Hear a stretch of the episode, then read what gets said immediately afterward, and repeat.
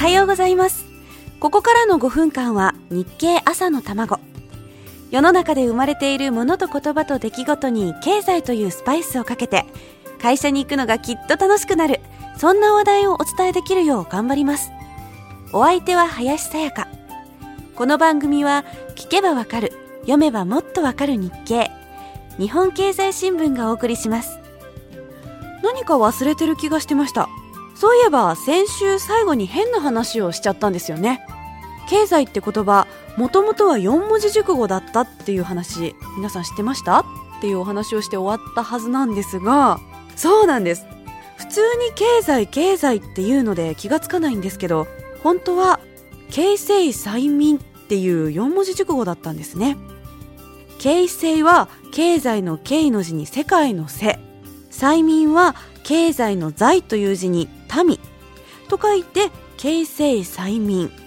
世の中を治め民を救うという意味なんだそうです。でこの経済催眠という言葉を経済と省略して英語のエコノミーという単語を訳すために使ったのが1万円札の福沢諭吉だと言われているんですよ。さすがですね。お札の肖像になるべくしてなった人なんですね。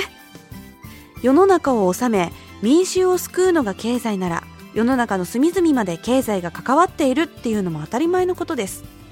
問題は本当に人を救ってくれているのかってことなんですがこの話で思い出したのが昔のエジプトなんですよ。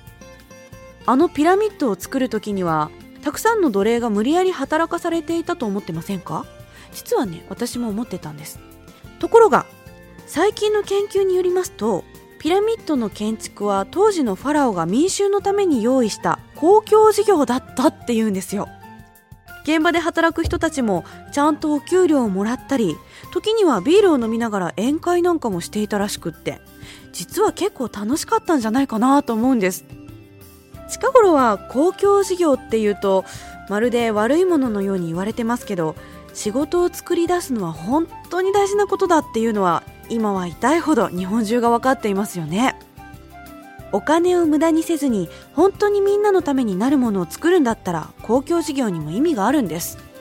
まあピラミッドが本当にみんなのためになったのかっていうのはわからないですけどでも少なくとも今もピラミッドのおかげでエジプトにはたくさんの観光客が訪れてエジプトに外貨をもたらしていますからね。お札は人と人の間を経て世の中を動かしていきます。ゆきちさんは今も昔も世の中の経済を見つめているんですよ。まあそんな話も含めてまた来週お耳にかかります。このひよこがいつか立派な鳥になる時までどうか末永くお付き合い願います。今週もお相手は林さやかでした。この番組を聞いてくださる皆さんに少しでもいい景気が訪れますようお祈りいたします。それではまた来週。